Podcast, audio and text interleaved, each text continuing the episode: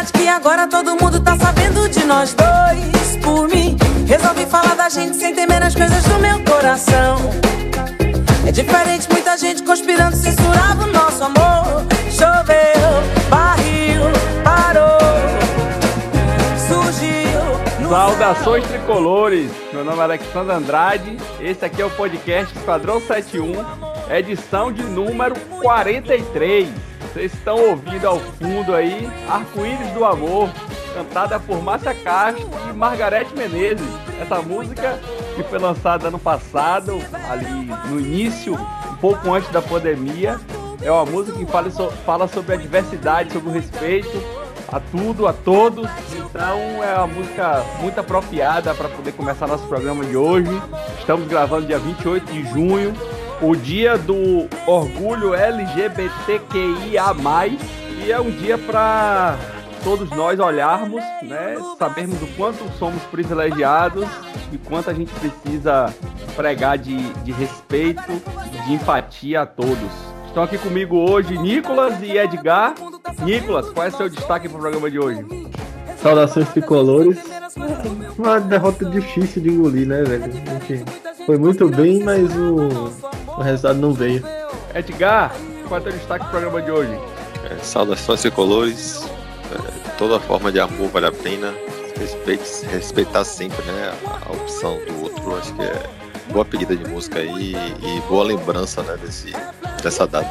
Alexandre, eu, eu espero que esse jogo tenha sido uma sementinha plantada do Bahia para a gente ter encontrado uma forma de jogar, um modelo de jogo. Logicamente a gente vai precisar de ajustes ainda, mas acho que é uma sementinha plantada aí para a gente, a gente é, resgatar o futebol que a gente, a gente sempre discutiu que gostou de ver do Bahia.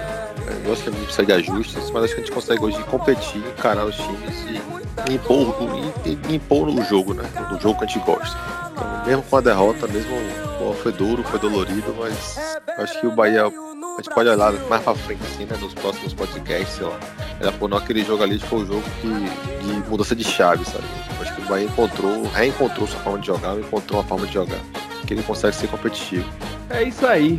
E o Bahia hoje, né, no dia 20, 28 de junho, fez um manifesto, né, colocou o manifesto no ar, publicou na, no site, nas redes sociais.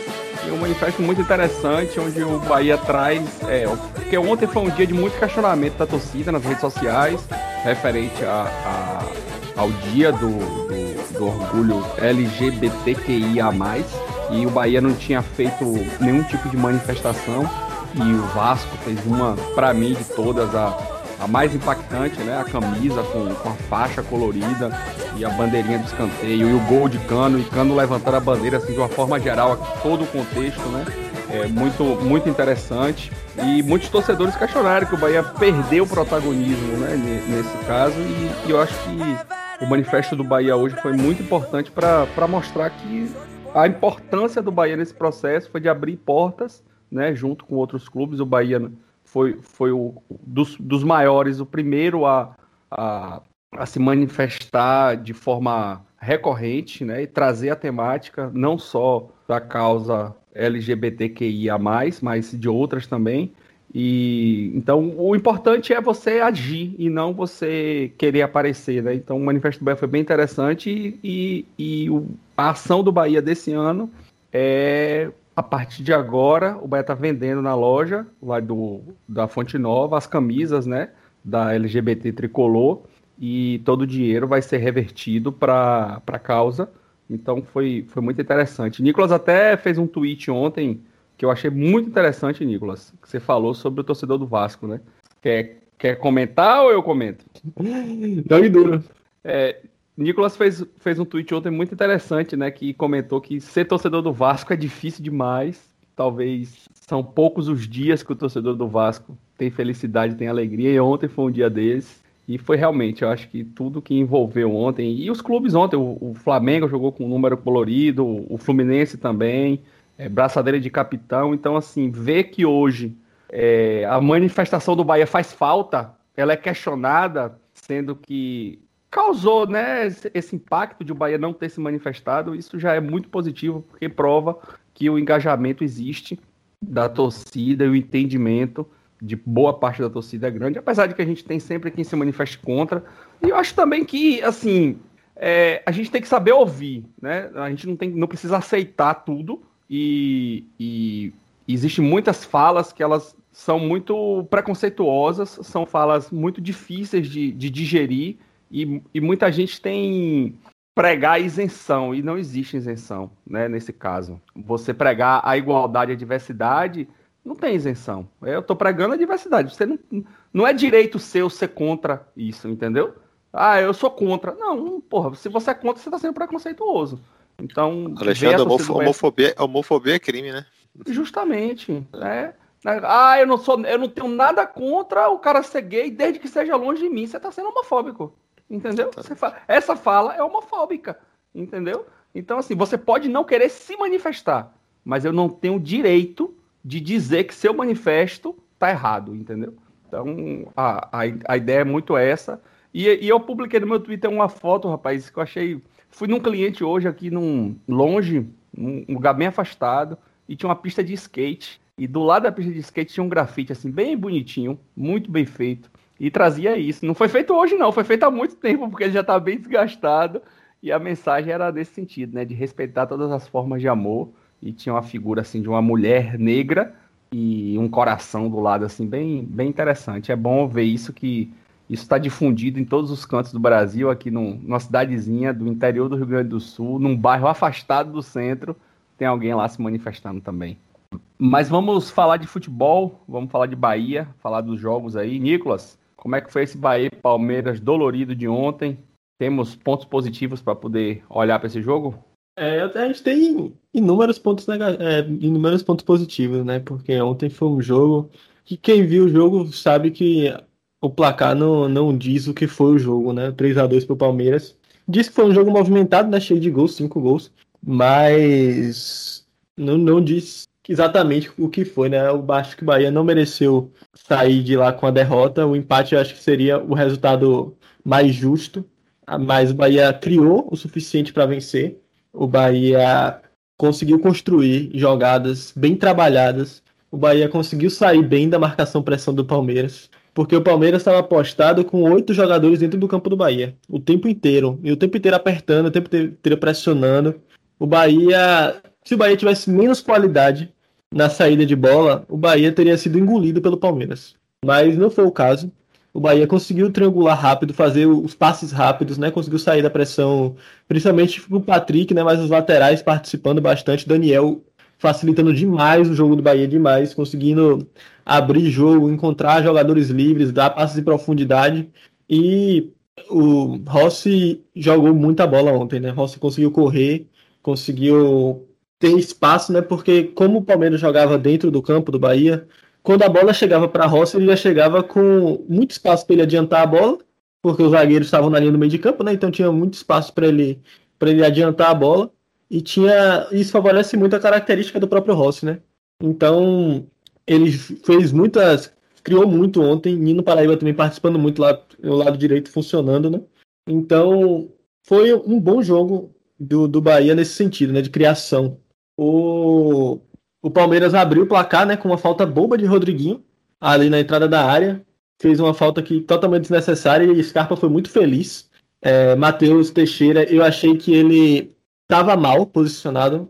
Ele tava, ele saiu estranho na direção da bola, mas eu acho que se ele tivesse bem posicionado, ele tomaria o gol igual, porque foi uma falta muito bem cobrada e muito difícil. Ele errou, mas se ele tivesse acertado, ele também tomaria o gol. Então, meio que não faz tanta diferença, né? Aí depois uma boa jogada pela direita, né? O, mais uma. Acabou. Acabaram sofrendo a falta por lá, né? E Rodriguinho conseguiu fazer um, um belo cruzamento para Luiz Otávio empatar o jogo, né?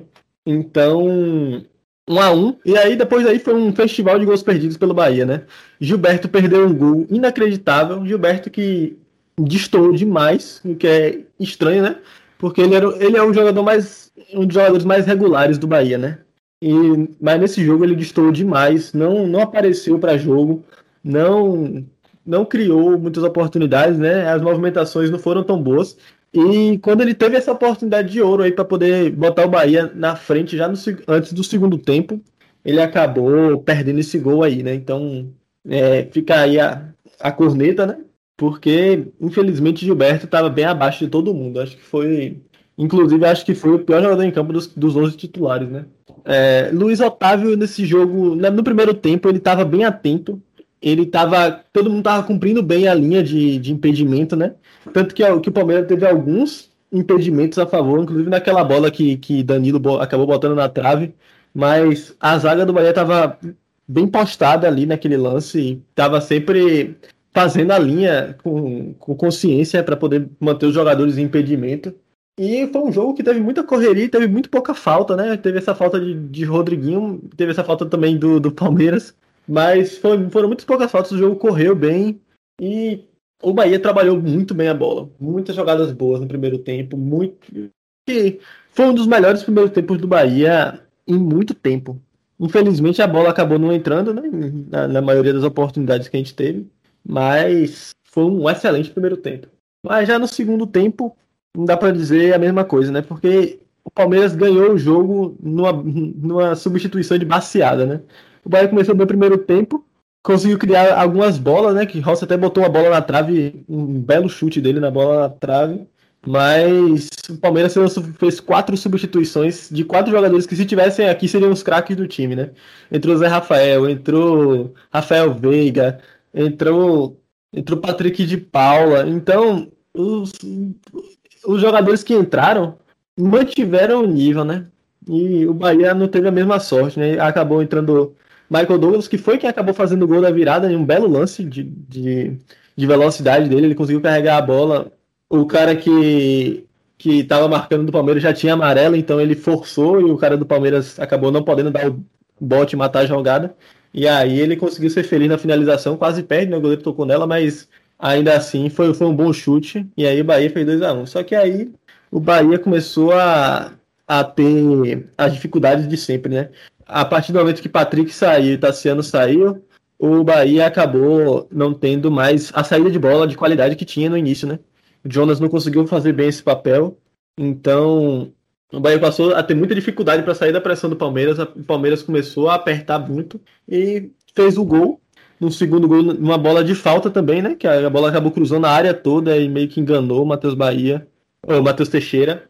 É, nesse lance aí, de todos, acho que é o que ele mais tem culpa, porque eu acho que dava para ele botar uma mãozinha assim, mas era uma bola difícil, uma bola que vem caindo, uma bola que passa pela frente de muita gente, ninguém desvia. Então eu acho que é, é, um, é um erro, mas é um erro perdoável, sabe? É um erro que grandes goleiros também cometem. Então eu não boto muita culpa nele nesse gol também não. Agora o Bahia acabou dando campo pro Palmeiras, né? O Bahia também cansou, as alterações do, do, do Bahia não surtiram tanto efeito. E aí, numa bobeada feia de Luiz Otávio, que deu um bote totalmente esquisito, a bola passou na frente, na frente dele, mais um erro, né, de Luiz Otávio. A bola passou na frente dele, ele não conseguiu cortar. Aí sobrou para Bruno, para Bruno Lopes, que ele dominou, adiantou um pouco demais, então o Teixeira conseguiu chegar nela, mas aí Deus odeia o Bahia, né? A bola bateu em, em Teixeira, mas bateu na canela de, de, de, do cara do Palmeiras e a bola acabou entrando. Teixeira, eu também não sei, não tenho certeza se ele tem culpa nesse gol. Eu acho que dava para ele fazer melhor, mas eu acho que ele também deu muito azar no que ele fez, porque se ele tivesse feito, porque o que ele fez normalmente seria o suficiente, né, para não tomar o gol, mas a bola acabou voltando na canela do, do zagueiro ou do atacante do Palmeiras e acabou entrando, né?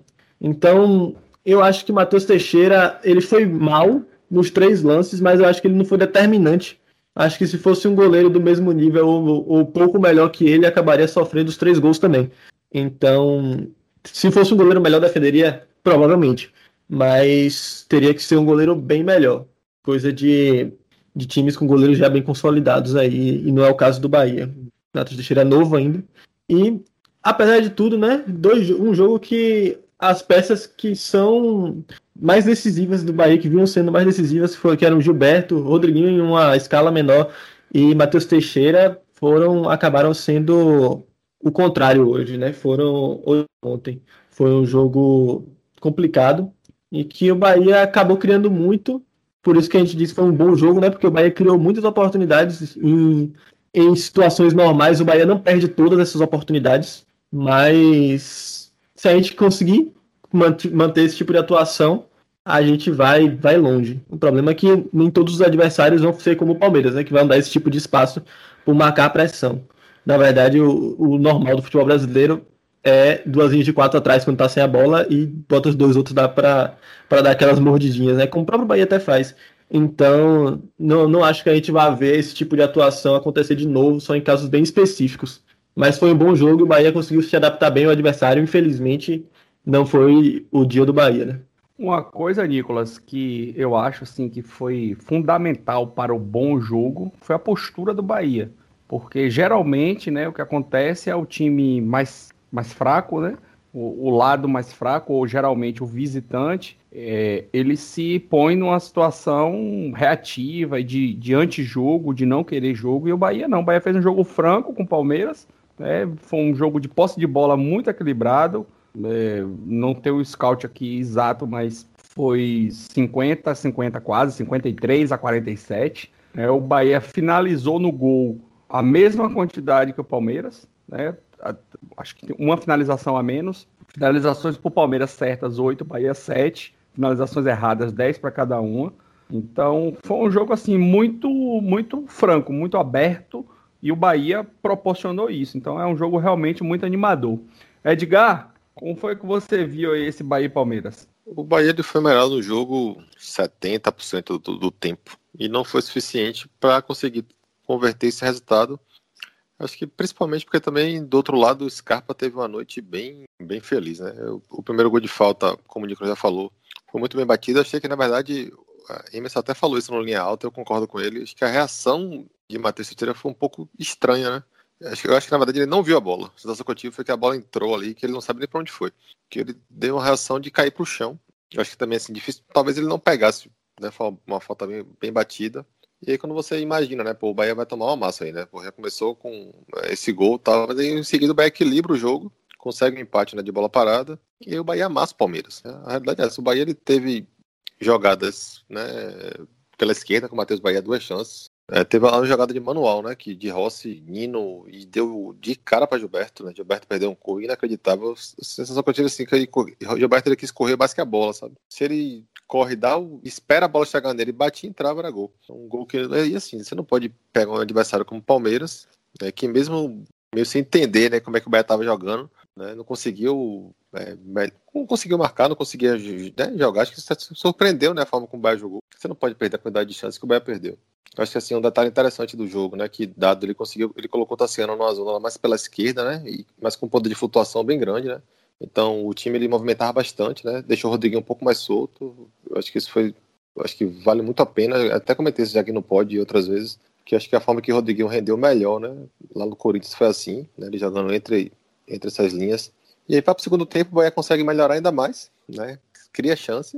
E aí, para mim, o, o, ponto do jogo é quando o Palmeiras ele fez pô, até de maneira até meio desesperada, né? Ele faz quatro substituições. E aí quando ele coloca, né, é, é, esses jogadores que já foram titulares do Palmeiras, eu nem entendi muito bem porque alguns não, estão, não são. Né? Acho que tem a questão também né, da questão da Covid, né, da questão da, da, aglomeração, né, de Patrick de Paula, por exemplo. E aí ali ele coloca, né, ele espeta a menina para é, é, bem aqui na ponta, né, para o Matheus Bahia, mesmo assim, né, o Bahia consegue virar o jogo, na jogadaça, assim, né, que aí ele já modifica, né, tira Rodriguinho, bota mais né, Michael Douglas, e aí a partir do momento que o Bahia virou o jogo, a sensação que eu tive foi que, pô, o Bahia virou o jogo, acho que o Bahia não perde mais esse jogo, né, só que aí o futebol foi meio cruel, porque assim como o Palmeiras, ele fez um gol, né, inicialmente, e o Bahia empatou logo em seguida, quando o Bahia virou o jogo, o Palmeiras achou, né, aquele gol, é, ali é um lance difícil para dizer que a culpa foi de Matheus Teixeira, não sei se é culpa, talvez é uma bola que ele podia ter, ter tido um pouco mais de reflexo, acho que o que faltou um pouco nele, nesse jogo foi isso, Acho que ele tava com o reflexo um pouquinho descalibrado nesse jogo. E aí no 2 a 1 aí o jogo continua de, de trocação, né? Intensidade, como é um jogo frenético. Assim, acho que quem não torcia pro Bahia, eu particularmente, eu tava bem nervoso, porque eu, eu tava vendo o Bahia criar chances em cadeia, criar chance, criar chance, criar espaço, chegar na cara do gol, né? Teve mais uma bola na trave de. Além da, da bola na trave anteriormente, né? De Rossi, que foi linda, né? Rossi foi o melhor em campo disparado. Jogou muito bem, né? Passe, chute, assistência, defensivamente, dando carrinho, né? Roubou bola, foi para mim foi o melhor em campo. Só que aí as substituições do Bahia, né? Que aí que pesaram, né? Jonas, ele não tem o mesmo poder de, de passe de Patrick. Até conseguiu roubar umas bolas no meio de campo. Não achei nem que ele foi tão. Achei, pelo menos ele estava com esse tipo de bola bom. Né? A entrada de Pablo, o Pablo entrou meio perdido. A gente até falava que valeria a pena né? colocar é, Pablo para já participar desse processo aí, né, de, de, de do time principal, mas entrou bem abaixo. E a diferença foi essa para mim, né? E um pouco de azar também do Bahia, assim. Logicamente que futebol, às vezes, é, é merecimento, sorte, mas assim, o Bahia teve muita chance e não conseguiu converter, né? E quando você pega um adversário como o Palmeiras, que vai brigar na parte de cima, né? A crise do Palmeiras é porque ele ganhou Libertadores, ganhou a Copa do Brasil, e esse ano ele perdeu alguns títulos, e aí sim, a crise maior é porque a Copa do Brasil ele saiu antes. Mas é, é uma crise que, enfim, eu queria, eu queria passar por uma crise dessa. Então, é, é um time que vai brigar pela parte de cima e que aí não vai assim. Aí o último gol, né, os 48, não pode dar esse vacilo, né? Aí o cara e aí uma jogada que o Bahia geralmente não toma gol, né? O cara chegaram pelo meio, né, tabelando. E é, acho que essa diferença de elenco, né, desse cobertor curto que Dado sempre fala, que aí foi determinante para o Bahia não conseguir um resultado melhor, associado à ineficiência ofensiva principalmente no lance de Gilberto ali. Aquele gol ali era aquele gol ali, é um gol para consagrar o estilo de dado que ele conseguia imprimir no, no, jogo, sabe? Ou no time do Bahia. O Bahia ele conseguiu jogar um futebol que há muito tempo eu não via. E que eu acho que é essa, como eu falei já no início do pódio, né? É uma sementinha que o Bahia plantou, que é a forma de jogar, de ser competitivo tem que ser essa. Logicamente tem que fazer alguns ajustes defensivos. Né? Logicamente o Bahia teve alguns erros individuais, né? Luiz Otávio também foi uma partida, naquele terceiro gol também achei que ele deu o bote errado. Mas assim, pro patamar de, do, do, do, futebol que o Bahia tem, dos jogadores que o Bahia tem, jogando assim, a tendência é que faça, é que sobre contra adversários menores, né? que consiga fazer um campeonato bem, bem, bem honesto, assim, até e, e, e aí sim, pensar olhando sempre para cima, sabe, da tabela. Uma pena, um resultado porra, bem, bem, bem duro, assim, bem, bem cruel. Talvez até o empate ali naquele momento já era injusto, pelo que o Bahia produziu, pelo que o Bahia jogou, né? O Bahia jogou bola ontem, né? triangulou, marcou bem, marcou em cima, o Bahia marcação sempre com três jogadores ali cercando. Foi um jogo bem interessante de ver do Bahia. Uma pena que o resultado foi, foi bem ruim, sabe? Edgar, eu não analiso que o resultado foi bem ruim. Acho que qualquer torcedor do Bahia, em sã consciência, na conta, esse jogo era jogo para perder. Palmeiras fora, Flamengo fora, Grêmio, Inter, Atlético Mineiro. Não é que a gente vai entrar para perder, né? Entra para ganhar, como entrou ontem, como vai entrar sempre. Mas na conta é o jogo para perder. E não, pô, o resultado foi ruim pela circunstância do jogo. Claro. Te... Entendo, entendo, entendi o que você falou. É, o, mas o, a, a circunstância, a própria circunstância do jogo, ela nos mostrou uma face do Bahia que a gente ainda tinha dúvida se ela poderia acontecer ou não. A gente viu o Bahia jogar bem contra o Ceará, fora de casa, a gente ganhar o título lá, jogar duas vezes, né? Ganhar o título e pelo Campeonato Brasileiro. A gente viu o Bahia jogar de forma razoável contra o Atlético Paranaense na semana passada com um jogador a mais, mas é dentro de casa contra o Atlético Paranaense. Então, o Palmeiras foi o primeiro adversário que a gente pegou do, digamos, da prateleira mais acima do futebol brasileiro esse ano. Então o Palmeiras foi o primeiro. E com ele, fora de casa, o Bahia conseguiu jogar bem. Então, mesmo com toda a circunstância de ter virado o jogo e ter tomado a virada de volta, né, de, de, de não ter pontuado num jogo que se mostrou pontuável pra gente, tem um lado bom de, de ver que a gente pode mais. A gente, o Bahia cansou em determinado momento do jogo ontem, a gente não tinha reposição, né, enquanto o Palmeiras estava colocando quatro titulares para poder entrar, o Bahia estava colocando o Michael Douglas e Pablo, um, um, que veio da base e outro que foi, é uma aposta. Então, assim, é, da base não, né? Vem do, do transição. É, então, é, nós temos nossas limitações, né? E, e, e conseguir enxergar esse poder de reação do time ontem, de buscar o empate imediatamente após tomar o primeiro gol, de buscar a virada isso para mim foi muito positivo, muito melhor do que eu imaginava. E acho que fica de saldo bem positivo isso. E a posição do Bahia na tabela hoje também é muito agradável, né? Muito bom a gente olhar para a tabela e ver o Bahia em quinto. Isso é, é, A gente sabe que essa tabela ela vai modificar, é que ela vai se ajustar, mas é, é bom, né? Nesse início agora a gente está olhando para cima e não ficar olhando para baixo, como foi a maior parte do campeonato do ano passado. E a gente sabe também que vai faltar jogador. Então, ontem foi um dia de muita especulação, hoje um dia de muita especulação, de contratações, de entradas e saídas, e nós estamos aí na eminência de ter a, realmente uma mudança de chave no Bahia. É, se as especulações se confirmarem com a saída de Gilberto e de Douglas, é um novo Bahia, é um Bahia que carrega quase nada do Bahia de, do início do mandato de Belintani, né, do Bahia de 2018.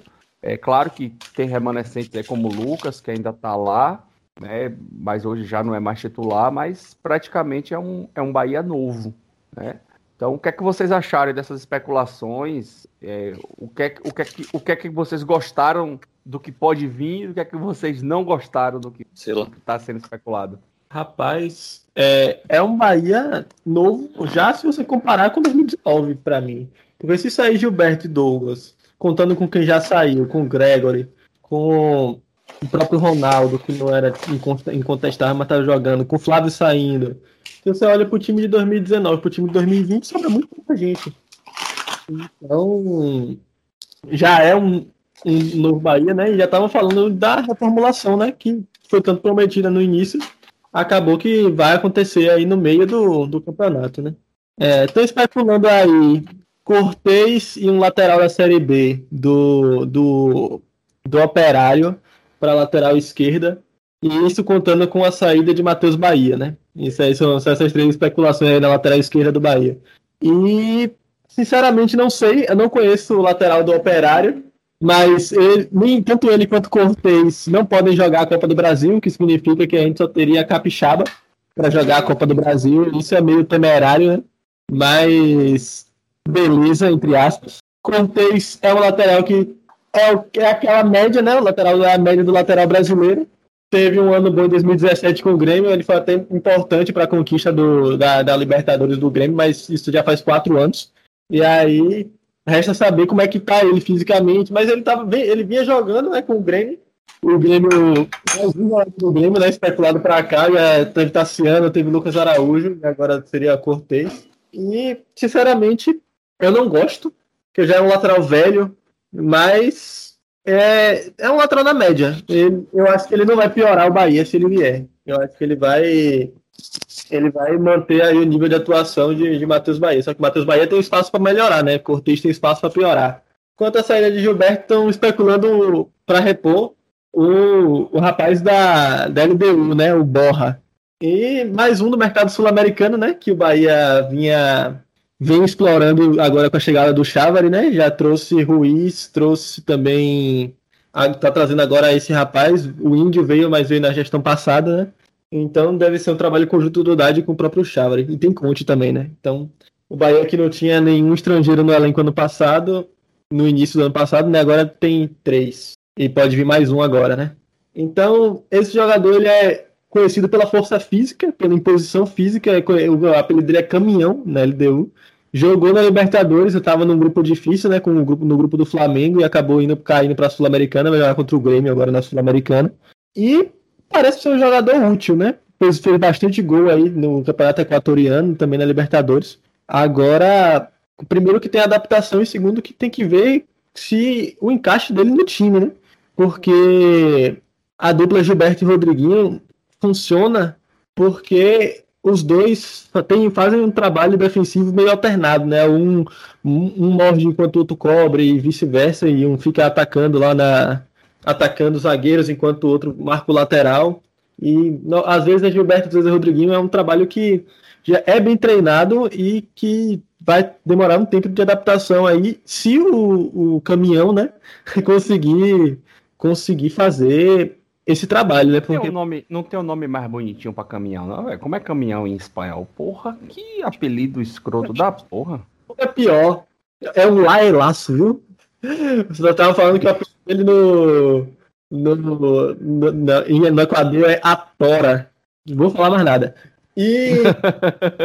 mas enfim, né? É um jogador de força, mas tem que ver até que ponto ele encaixa, né? Porque Fernandão também era um jogador de força, de imposição física, e acabou que não batia com o estilo que a gente queria aqui no Bahia, né? Mas aí agora a gente espero que a, o Bahia tenha aprendido com seus erros e que a história dele não seja essa.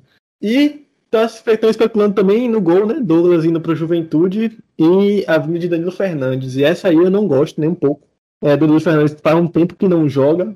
Era banco de Lomba. E Lomba já não é lá esse primor técnico de goleiro. Ainda mais que já tá envelhecido. E ainda assim o cara comer banco para Lomba, isso aí é sintomático. E quando o Lomba saiu, quem entrou foi o zagueiro, o goleiro da base, né? Então, eu sinceramente não, não gosto da ideia. É, Danilo Fernandes foi um bom goleiro há quatro anos atrás, mas a gente já está em 2021, né? E, e, aí ele não tem tido ritmo, ele não tem acompanhado né, o, o ritmo do, do, do próprio Lomba. Veja lá o do, o do menino da base, então complicado, complicadíssimo. Mas se vier que, que ele consiga encontrar as, as atuações de muito tempo atrás, né? Eu não gosto do, do Bahia contando só com o zagueiro, com goleiro sub-23 no elenco, né? Porque se, se Douglas sair, vai ter vai ter Teixeira, vai ter Klaus e vai ter Júnior, né? Que é, que é o do, do time de transição. E eu, sinceramente, não, não gosto muito da ideia. Mas se for para trazer Danilo Fernandes, eu prefiro que nem traga que a gente continue com esses três. E você, Edgar? O que é que você gostou aí? O que é que você não gostou? A saída de Gilberto agora deve ser por alguma compensação financeira, né? Então, vindo uma proposta que seja. É aquela questão: o jogador quer sair, o clube dá o valor, o clube né, que tem interesse paga, é difícil segurar mesmo. Vai fazer uma falta absurda, porque o Gilberto é um atacante, enfim, né, que dispensa comentários. Com relação à vinda né, do, do Borra, né, que é o, o Locamião, rapaz, não tenho ideia. Não, ele já passou pelo Brasil, mas totalmente fora do meu radar. É um jogador que deve ter uma característica né, mais de, de física, né? Deve ser mais, deve ser um jogador mais de área. Né? Muda um pouquinho o esquema aí, a noção. É complicado agora, né? Porque quando o Bahia tava achando um encaixe de jogo, né? Uma forma de jogar interessante, tendo essas mudanças aí de, de Gilberto, por exemplo, e de Bahia também, né? O Bahia tá falando que ele pode ir para a Turquia, né? Mexe um pouquinho. A vida de Cortez, eu acho, se, se vier, não acho nada interessante. Acho que uma, um lateral esquerdo que já tá no fim de carreira, não sei se vai ter estímulo para jogar aqui. É, enfim, para disputar o campeonato que o Bahia disputa, né? Almejando coisas maiores, não sei se ele vai ter esse tipo de estímulo. Acho que já é um, lateral um pouco mais antigo, é, mais velho, não acho uma boa. A saída de Bahia agora é aquela coisa, né? A gente estava até conversando mais cedo, até no grupo, eu falando que, poxa, seria mais interessante ele terminar o brasileiro, né? Até porque o Bahia pode fazer um campeonato legal tal, e ele se valorizar ainda mais. Né? Mas aí o pessoal fala, né? Mas você lembra de Avni, né? Lembra de Ramires? É essa questão, né? Talvez o Bahia não queira. Ou a, ou a proposta vai ser muito boa, né? Para ele sair. Talvez o Bahia também não queira esperar, acha que já achou o valor imaginado e tal. É, com relação a qual foi aqui a, a, outra especulação? Tu. O lateral do, do operário. É, é, não conheço a Série B, é, mas assim, acho que a Cazuza falou que ele é lateral. Acho que foi a Cazuza que falou que ele é lateral ok, que participou até do pódio aqui antes. Tem também a especulação do. Não, mas foi, foi uma sondagem, né? Que falaram, da, que é um daqui que jogou na Ponte Preta, tá no São Paulo, que tá, tá sem até jogar, tá sem ser relacionado. Que Cazuza falou muito bem dele, que fez uma, uma excelente Série B pela Ponte Preta. Mas isso aí, na verdade, tá bem em especulação ainda. É, assim, dos jogadores que, que se falaram, é, acho que vai mudar um pouquinho, o Bahia vai perder muito. Acho que assim, essa, a de Douglas, por exemplo, assim, eu acho que Douglas, talvez ele já tivesse que ser o ciclo encerrado, talvez ele já saísse no início do ano. Né? Mas com essa questão da. Início do ano, não, no final da temporada, né? Início dessa nova, né? Que a temporada sempre tem essa, essa mudança por conta da pandemia. O Bahia tentou recuperar, acho que foi o único jogador aí que, que dado não conseguiu recuperar. Né? Douglas realmente ele fez, tá fazendo um ano ruim, teve muita falha. Tanto que hoje ele, está entre a segunda e terceira opção, né? Porque ele perdeu a posição na época e aí é, Klaus entrou, falhou, né? Não foi bem também, e aí Teixeira voltou. Eu não sei, na verdade, aí nessa hierarquia, né? Se Teixeira não puder jogar, quem vai jogar? Mas acho que o ciclo dele no Bayern realmente já se encerrou. A vinda do, do goleiro do Inter, né, do Danilo, também não acho uma boa. Assim, a não ser que o Bahia pense nele em algo em médio prazo, sabe? Tentar trazer ele agora, que é uma oportunidade, achando que ele pode voltar, né? Ele teve uma grande fase no esporte, mas também tem muito tempo, né? Ele foi pro Inter, ele chegou até pra seleção, mas tem muito tempo que ele não joga, né? E, joga de maneira regular, né? O goleiro também tem isso, né? Geralmente se um pouco e aí ele perdeu a vaga para Lomba e hoje ele é a terceira opção, né? Talvez o Inter também que ela escanteie ele, porque deve ter um salário mais alto, né? E aí já, já, já pensando nessa reformulação aí, né? E trazer o menino da base. Aí acho uma, uma incógnita grande, sabe? Dessas especulações aí, ele e Cortez eu não traria. É, o equatoriano realmente pode ser uma oportunidade de mercado, né, porque realmente achar um, um, um, atacante hoje de um nível razoável no futebol brasileiro é bem difícil. E é caro, não tem. E aí tem que realmente é, ter criatividade e buscar em mercados alternativos. Né? E o Bahia está conseguindo mapear até de maneira interessante. Né? Trouxe Ruiz, que ainda não rendeu o esperado, mas todo mundo aprovou a contratação. Né? Tem o Ramires também, que está aí, já está jogando. Acho que vai ter que buscar algo por aí mesmo. Mas acho que o Bahia perde um pouco em característica pelos nomes especulados que estão vindo. Acho que aí Dado vai ter que realmente reorganizar de novo aí a forma de jogar, principalmente na, na questão ofensiva. É, eu acho que o que fica assim de mais claro nesse processo é a necessidade do Bahia de fazer dinheiro e de repor com, com criatividade. Né? Bellintani já usou essa, esse termo algumas vezes e eu acho que o, o termo mais adequado mesmo é esse, é criatividade, porque a gente até teve uma discussão hoje no, lá no grupo da, da, que originou né, nosso podcast, e Luigi falou: ah, você às vezes tem um, tem um discurso muito pessimista tal. Mas, velho, assim, um clube que tem 250 milhões de, de passivo é um clube quebrado, entendeu? Para mim, o Bahia tá no, no limite do rotativo, do, do cheque especial, do cartão de crédito, qualquer coisa que seja. Então, assim, estamos há anos aí aumentando receita, o Bahia já dobrou a receita e não consegue diminuir dívida, entendeu? Então, ah, mas agora, porque se vender, se fizer isso, fizer aquilo, vai fazer 50 milhões, vai abrir espaço na folha, tem que contratar Conte. Bahia não tem condições de contratar Conte. Bahia não tem condições de ter um jogador de 12 milhões no elenco, entendeu? Não tem. Tanto é que tá se desfazendo de. de... Gilberto tá saindo. Né? Então o Bahia não tem condições de, de ter um, um, jogador nesse nível no elenco. É, então, assim, eu, eu olho com muita reticência, assim, com muito cuidado né, para esse processo. Vai ser um, se realmente acontecer, saída de Gilberto, saída de Juninho, né, que são jogadores que são titulares, saída de Matheus Bahia, que é hoje titular, é uma é pesado.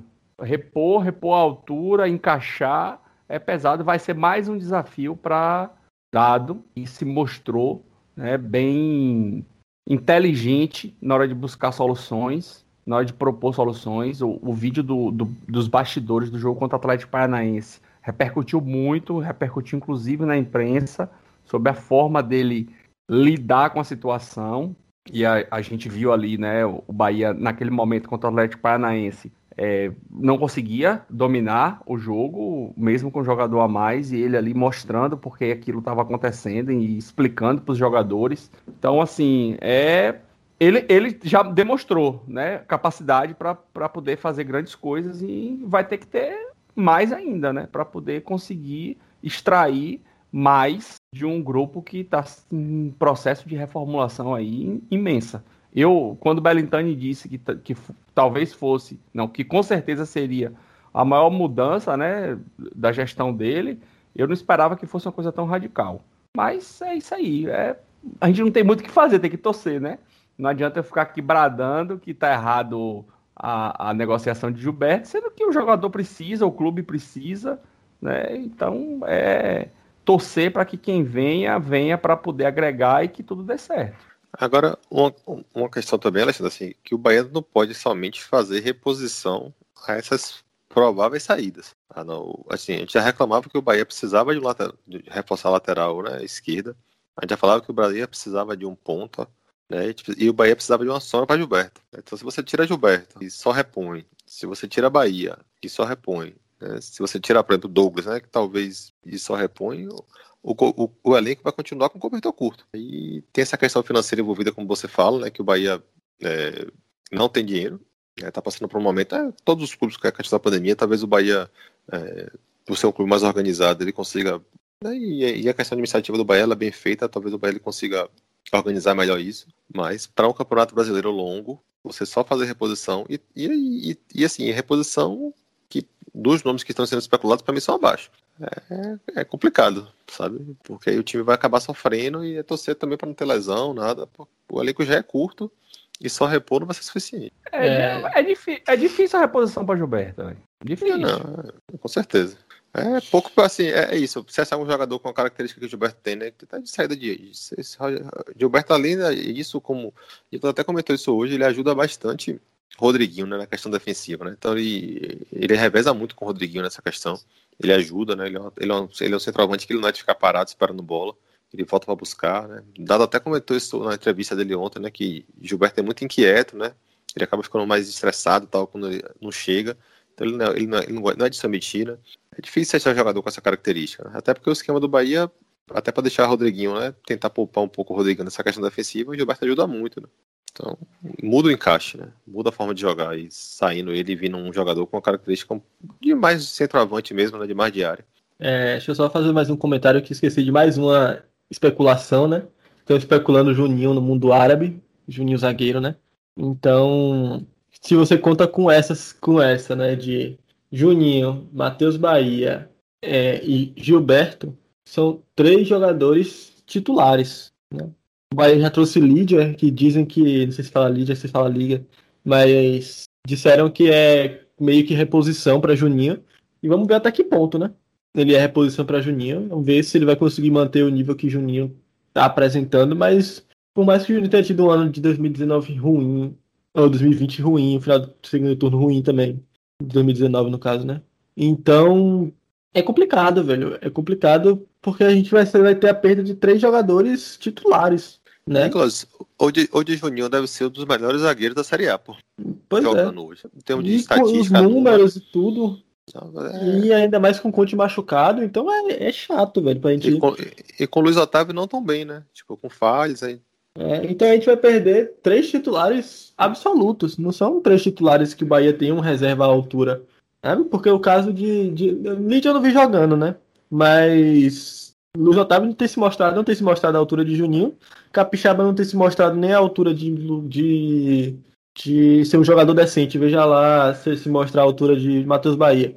E a gente não tem esse trava de reserva. O que a gente mais tem próximo disso é Tony Anderson. E o próprio Rodriguinho que pode fazer. Pode fazer esse travante. Mas é. a gente não tem esse jogador.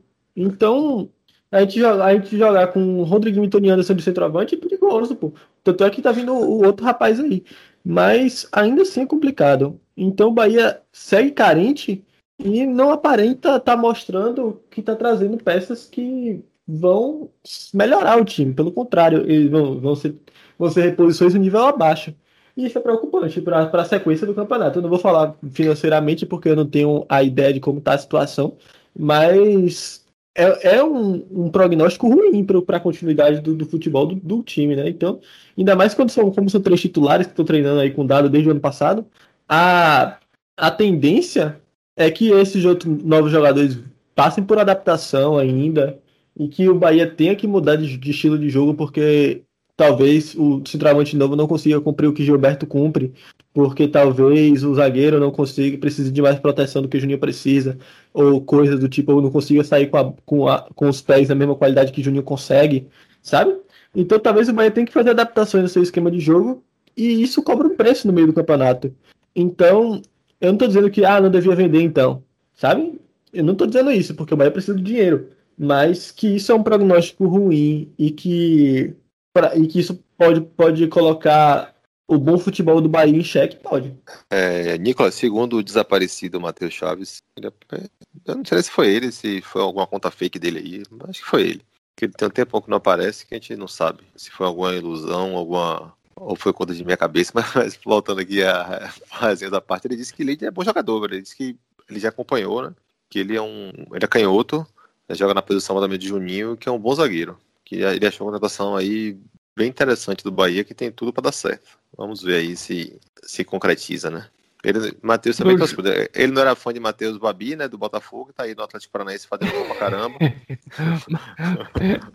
ele tá tendo, ele tá tendo que responder toda vez que Babi faz um gol pelo, é. pelo CAP, né? Vamos ver se, se ele acertar nessa, ele vai ficar grande, viu? Vai falar toda hora aí de Lígia. Deixa eu fazer uma pergunta para vocês. Nós vamos pegar agora o América Mineiro, né? Próximo jogo. Luiz Otávio ou Lucas Fonseca? Eu ia de Lucas. Eu acho que Luiz Otávio já deu a cota, teve chance, falhou. Né? Eu acho que até o critério de dado, né? Dado fez isso, tentou com Douglas algumas vezes, falhou, aí tirou. Né? Acho que ele teve oportunidade já suficiente aí de. E seria até bom, né? Ele ir pro banco mesmo, até questão mental. Assim, o que me incomoda de Luiz Otávio é que ele, no bote, num contra um, ele dá muito espaço. Né? E ele vai perder de vez, pô. É coisa básica de zagueiro, não dá pra ir de vez. Deixa o corpo, ele é um zagueiro que tem corpo, que tem, tem físico, pô. Não dá pra dar esses vacilos que ele tá dando, sabe? Então acho que é questão até técnica mesmo aí, de posicionamento, de postura na, na, de ir na bola e tal. Então eu ia de Lucas Fonseca. É, eu iria de Luiz Otávio e eu digo porque Mas esse, é porque esse jogo tem essa característica, né? Porque o América Mineiro é um time muito ruim em questão de criar lances. Os caras passaram quatro jogos, quatro primeiros jogos do brasileiro sem fazer um gol. Então eles são um time bem pouco criativo e se o Bahia continuar com sua consistência defensiva, eles vão ter o recurso da, da bola parada, né? Da bola aérea. E, e, e Luiz Otávio não deixa a desejar nesse, nesse quesito, pelo contrário, a, a bola aérea do Bahia com ele é até melhor do que sem ele, porque acho que Juninho é, é, não, não tem a mesma qualidade na bola aérea do que o próprio Luiz Otávio. Então, eu iria com ele para esse jogo, mas é complicado o quanto ele está tendo uma falha grave por jogo, sistemática. Gol do, do, do, do, Palmeiras foi culpa dele, o terceiro. O gol do, do Cap foi culpa dele. Mas foi, foram alguns gols. Ele, tomou, ele falhou contra o Ceará, que foi expulso.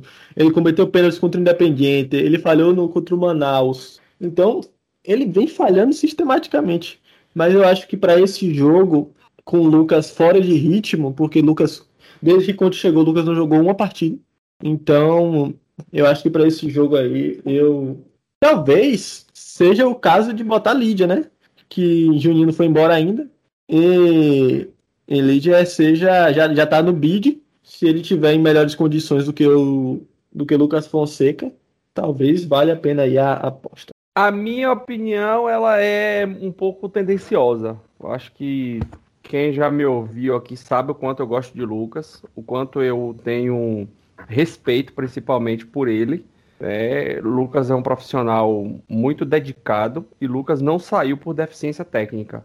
Lucas saiu porque chegou um jogador melhor do que ele, né, que foi Conte e que tomou a posição que hoje talvez seja o melhor jogador do Bahia, seja um dos melhores zagueiros do campeonato e a dupla ali com o Juninho acabou afinando e, e, e, trazendo o futebol de Juninho de volta.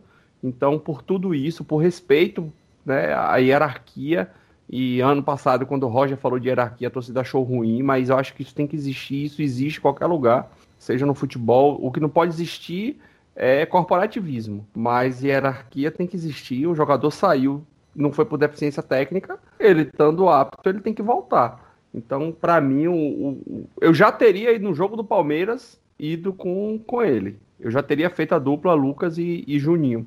Mas é, Dado optou por, por Luiz Otávio, mas acredito que esse jogo do, do América Mineiro aí seja uma boa oportunidade para Lucas voltar.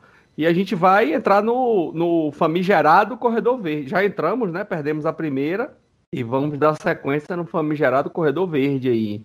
América Inclusive, Mineiro é o único clube. Diga, Nicolas. Inclusive, a gente só perdeu pro Palmeiras porque era o Palmeiras nesse jogo. Eu não tenho dúvida nenhuma. Podia ser Real Madrid. Se aquele jogo contra o Flamengo era 3x1.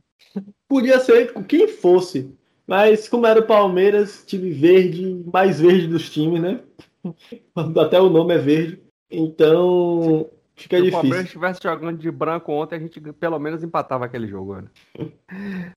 é, o, o, América é o único time desse corredor verde, do, dos times verdes, né? Que o Bahia tem vantagem. É o único. Então o Bahia precisa, no jogo do meio de semana aí, ganhar para poder manter ali. É, é, acho que quando a gente faz né, a, a, a projeção de pontos, né? Um jogo com o América dentro de casa é um jogo para três pontos, né? sem, sem demérito algum ao adversário. Da mesma forma que um jogo contra o Palmeiras fora de casa é um jogo para zero pontos. Então, esperar aí que o, que o Bahia possa desempenhar bem e conquistar esses três pontos. Semana que vem a gente esteja aqui falando de uma sequência aí de seis pontos. Três contra o América e três contra a Chapecoense, que é um adversário duro, fora de casa, Chapecó. Possivelmente vai estar tá fazendo frio. O Sul aqui está fazendo frio.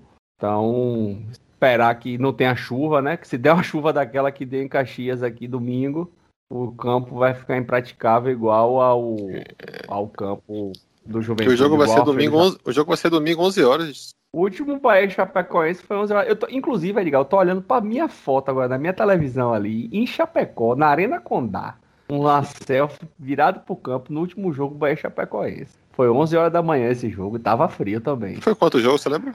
0x0, horrível. Porra, 0x0 lastimável. O lastimável. cara viaja 800 km pra ver um jogo bom do horrível daquele. 950 km, velho. Na época que o Bahia tava na Série B, o Bahia jogou em feira. Eu, não, era, não era tão longe, né? Mas eu tava em Cachoeira, eu trabalhava lá e isso foi pra feira de noite, pô. Eu cheguei atrasado, o Bahia deu 1x0, pô. O gol não vi. Então, o jogo foi horrível depois disso. mas só fez o gol, mais nada. Futebol é isso, Mas naquele, naquele ano de, de 2008 foi interessante. Eu, eu tinha um, um, grupo que eu ia assistir jogo, né? Lá na, na fonte. Inclusive a pessoa, meu primo Marcelo, que é o responsável por, por eu ser torcedor do Bahia hoje, né? Foi quem me incentivou a torcer pelo Bahia. Se não fosse Marcelo, hoje eu seria torcedor de um time do Rio. E nesse ano de 2008, que o Bahia foi jogar em feira, eles iam pro jogo lá em feira. Rapaz, era, era dose. Muitas vezes os caras saíam de Salvador, ia lá para casa, assistiam o jogo na, no, no Joia, dormiam lá em casa para no outro dia voltar para Salvador. E o Bahia, o Bahia fez uma série B ali, ah, um negócio lastimável. Foi, foi complicado, foi dureza, viu? Aquele, aquele ano em feira foi dureza. Tempos que a gente não quer que volte mais. Só assim, o Bahia vai pegar dois adversários acessíveis.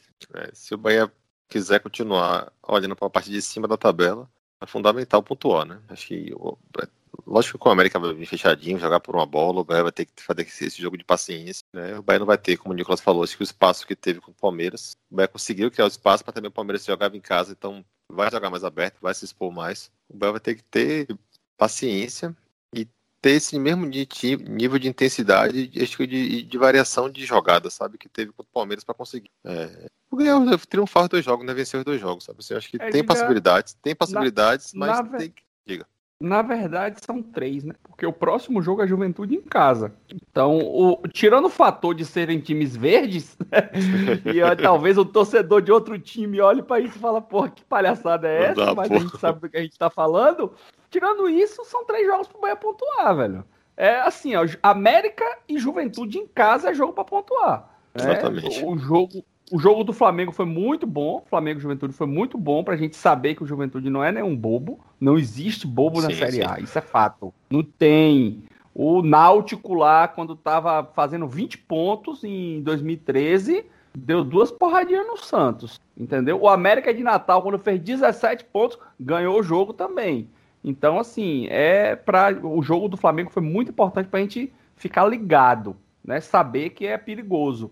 Mas são três jogos aí que, assim, é impossível, quase. É, é improvável que o Bahia ganhe os três, né? Se o Bahia sair dessa sequência de três jogos ganhando os três, o Bahia vai virar líder do campeonato. Mas é, em, em dez rodadas, o que seria muito difícil. Mas é jogo para pontuar bem. Acho que nessa sequência aí de três jogos, nesses nove pontos, é para fazer no mínimo seis. Eu acho que os seis de dentro de casa tem que ser obrigação.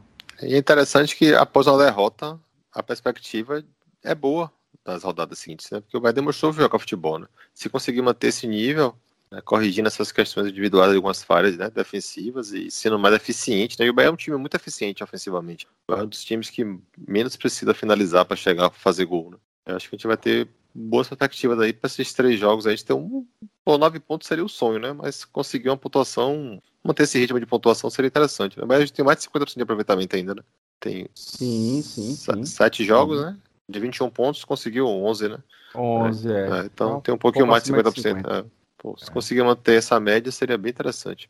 Eu acho que nesses três jogos você até consegue sonhar, assim, almejar um pouco mais, né? São os adversários são acessíveis, mas tem que demonstrar em campo, na verdade. Mas seria bem interessante. É, e, e, e, assim, ó, o, o, e cada vez mais, vou, já falei isso no programa passado, falar novamente, o ponto contra o Bragantino ele vai se tornando um ponto melhor. O Bragantino está indo agora para 17 pontos, né, em 7 jogos. Está ganhando agora do Atlético Goianiense.